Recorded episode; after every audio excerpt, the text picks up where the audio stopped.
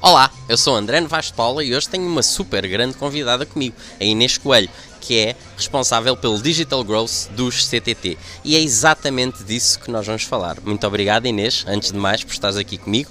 E começa-me por explicar o que é que é Digital Growth. Eu acho que o Digital Growth tem várias áreas de abrangência, não é propriamente, acho que não se pode dar uma definição fechada do que é Digital Growth. Uh, a forma como eu vejo é um, como é que nós podemos potenciar o crescimento de um produto ou de uma empresa do ponto de vista digital. Portanto, a maior parte das empresas onde eu trabalhei e onde eu trabalho agora também uh, desenvolveram-se dentro do, do, físico, portanto, do, do chamado marketing tradicional, e agora têm que pular para o marketing digital e precisam de crescer dentro dessa área, seja com produtos novos, sejam com produtos que já têm e que precisam de trans, eh, fazer transição para o mundo digital. Então, é uma área que eu sei que tu gostas bastante e que tens estado envolvida em diversos projetos ao longo da tua carreira uhum. profissional. E diz-me, eh, uma empresa que esteja numa situação em que realmente que, é algo que nós falamos e que nós temos conversado algumas vezes sobre isso, sobre transformação digital, que não tenha ainda uma grande pegada digital, não esteja a fazer muitas, muitas coisas ainda nessa área, quais é que são os primeiros passos? O que é que tem que fazer? Vamos ver para vários tipos de empresas que estejam em situações diferentes. E agora começando para quem não tem. Bem, eu acho Primeiro, eu acho que não há nenhuma empresa que não tenha uma pegada digital. Acho que muitas vezes as empresas não sabem e não trabalham essa pegada digital mas atualmente é muito complicado não haver pegada digital nenhuma, não haver nenhuma menção numa rede social, não haver ninguém que tenha escrito um e-mail ou enviado um e-mail. Portanto, hoje em dia, uma empresa que não tenha uma pegada digital não existe. Agora, o que existe são empresas que não trabalham essa pegada digital. Portanto, eu acho que o primeiro passo tem sempre que ser a análise uh, do ecossistema digital dessa empresa e em que ponto é que está. Ou seja, tentar perceber através de menções, através de perfis, através do tipo de clientes, como é que as pessoas posicionam essa empresa no ecossistema digital. E se esse posicionamento uh, responde ao, ao próprio posicionamento que a empresa acha que tem e se o deve de adaptar ou não uh, ao que os clientes consideram que é o posicionamento dessa empresa. E o que é que seria depois o passo seguinte? A seguir essa análise e de perceber exatamente qual é que é o ecossistema em que está envolvido, qual é que seria o passo seguinte para uma empresa dessas? Para, para saber, é, enfim, muitas hipóteses, não é? O que é que se deveria fazer a seguir? Uhum.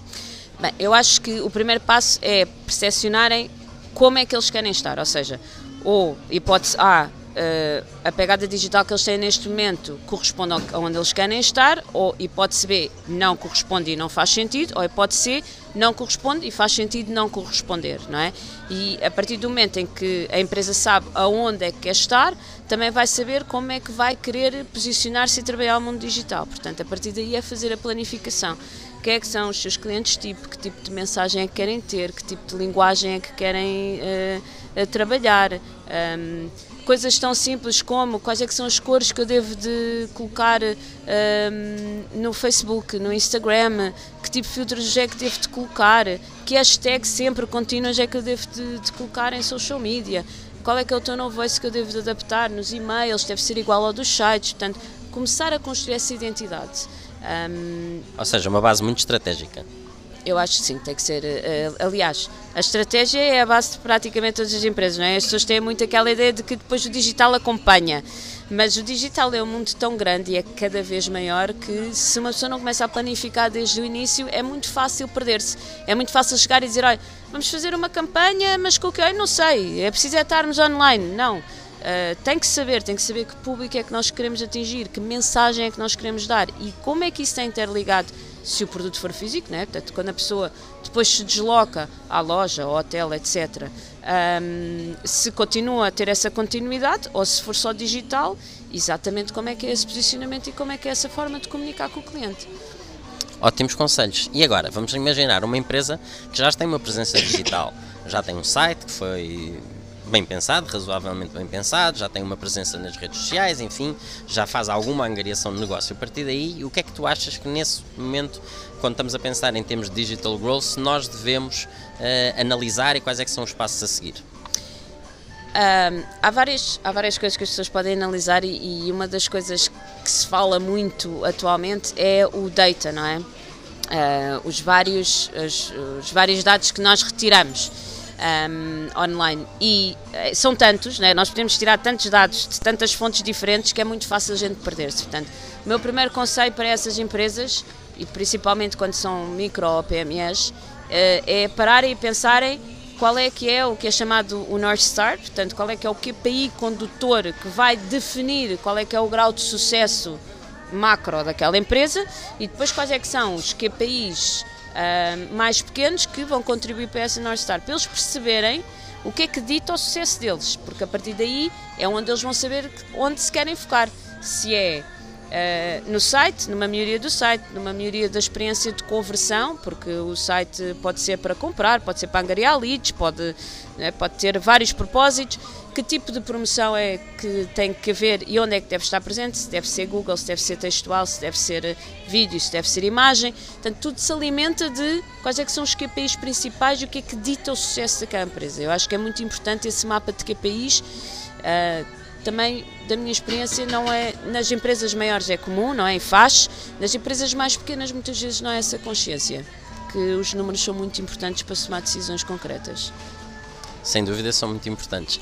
E agora, vamos agora para um plano em que alguém já está no mercado, sabe exatamente o que é que está a fazer, mas no entanto, obviamente, e no mercado em que é cada vez mais concorrencial, em que há cada vez mais empresas a trabalhar melhor o digital, há muito ainda a melhorar, mas há empresas que já trabalham muito bem o digital e que têm concorrentes que ocupam as mesmas áreas. O que é que se pode fazer? Eh, quais é que são as grandes preocupações que se devem ter eh, a nível de angariação, de crescimento, de fidelização, enfim, todas essas coisas dentro do panorama digital, na tua opinião? Essa, isso é uma pergunta particularmente complicada, não é? é Porque. Uh, Mas quando a pessoa vai começar por algum lado, começa por onde? Como é que ela deve começar? Bem, eu acho que a pessoa deve. Tudo começa pela planificação, não é? A pessoa deve perceber exatamente em que ponto de situação é que a empresa está mediante esses KPIs que ela definiu.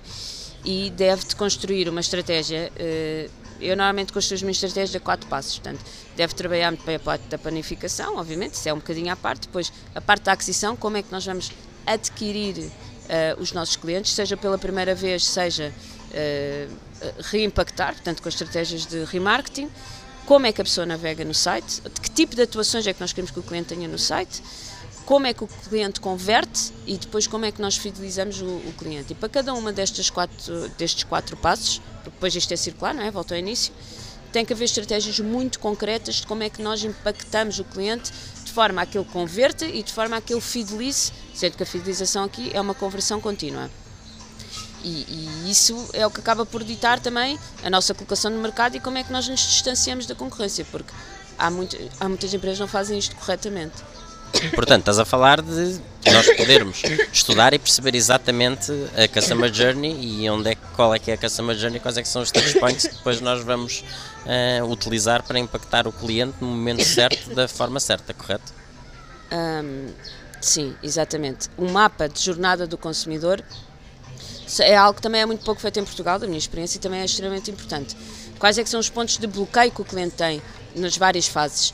de forma a que a gente adapte continuamente. Esta estratégia tem que ser revista e a planificação da jornada do cliente tem que ser revista de 3 em 3 meses no mínimo. Não podemos pensar que construímos uma estratégia no final do ano ou no início do ano e ela vai dar para o ano inteiro, muito menos no digital.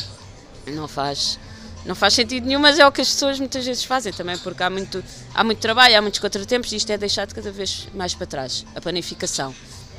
Mas esta revisão da estratégia é essencial para nós eh, termos uma vantagem competitiva. Inês, muito obrigado. O tempo passa no instante, como podes ver, os 10 minutos são muito, muito rápidos.